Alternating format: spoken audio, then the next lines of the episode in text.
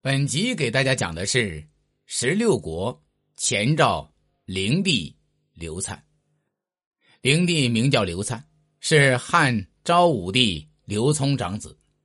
他虽有雄心，却又无能，最终只做了三个月的皇帝，就丢了性命。刘灿是刘聪的长子，按理应该子承父位。不过刘聪即位之时，就封自己的弟弟刘毅为皇太帝，作为接班人。刘聪称帝后，与单太后私通。单太后是刘毅之母。刘毅得知此事后，就训斥母亲。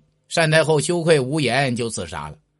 刘聪对单氏之死是很伤心，对刘毅也恨上了，就不想传位给他了，想传给自己的儿子刘聪的长子刘粲。公元前三一零年被封为河内王，公元三一四年又晋升为晋王、丞相，主持国政。公元三一五年，刘聪为了将皇位传给刘粲，又封他为相国，总揽军政大权，彻底架空了刘毅。刘粲掌控大权后，离太子之位已经很近了。他野心勃勃，时刻想着如何取代皇太帝刘毅之位。林嘉二年（公元三一七年三月），刘粲派人去东宫假传圣旨，说皇上命刘毅率卫兵立即武装待命。刘毅不知有诈，就听言行事。刘灿见此，立刻派中护军靳准和宦官王审去密告刘琮，说刘毅谋反。刘琮大怒，马上派人包围了东宫，将刘毅禁锢起来。而刘毅属下的人禁不住严刑拷打，也指证皇太帝谋反。刘灿以此为据，杀了刘毅及其属下一万多名官兵，顺利的坐上了太子之位。公元三一八年七月，汉昭武帝刘聪病逝，刘粲继位，即汉灵帝，改元汉朝。刘粲像他父亲一样，也是一个酒色皇帝。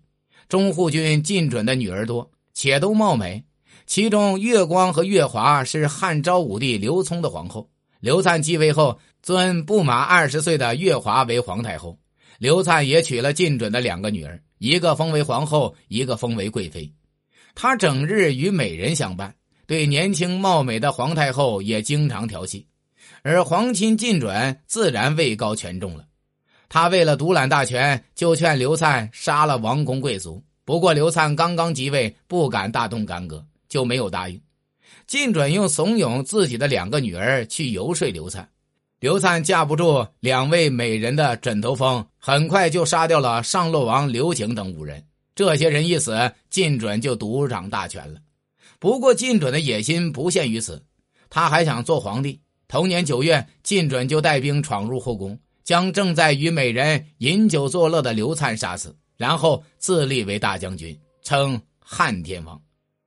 短命的刘灿只做了三个月皇帝，就死于非命。大将军靳准杀了他之后，又将居住在平阳的刘氏一族男女老少全部屠杀。连刘渊、刘聪的陵墓也挖掘了，还将刘氏宗庙都烧毁了。刘灿不仅丢了皇位，还毁掉了祖宗的几代基业。他死后谥号为汉灵帝。本集已经讲完，下集讲的是十六国前赵秦王刘耀。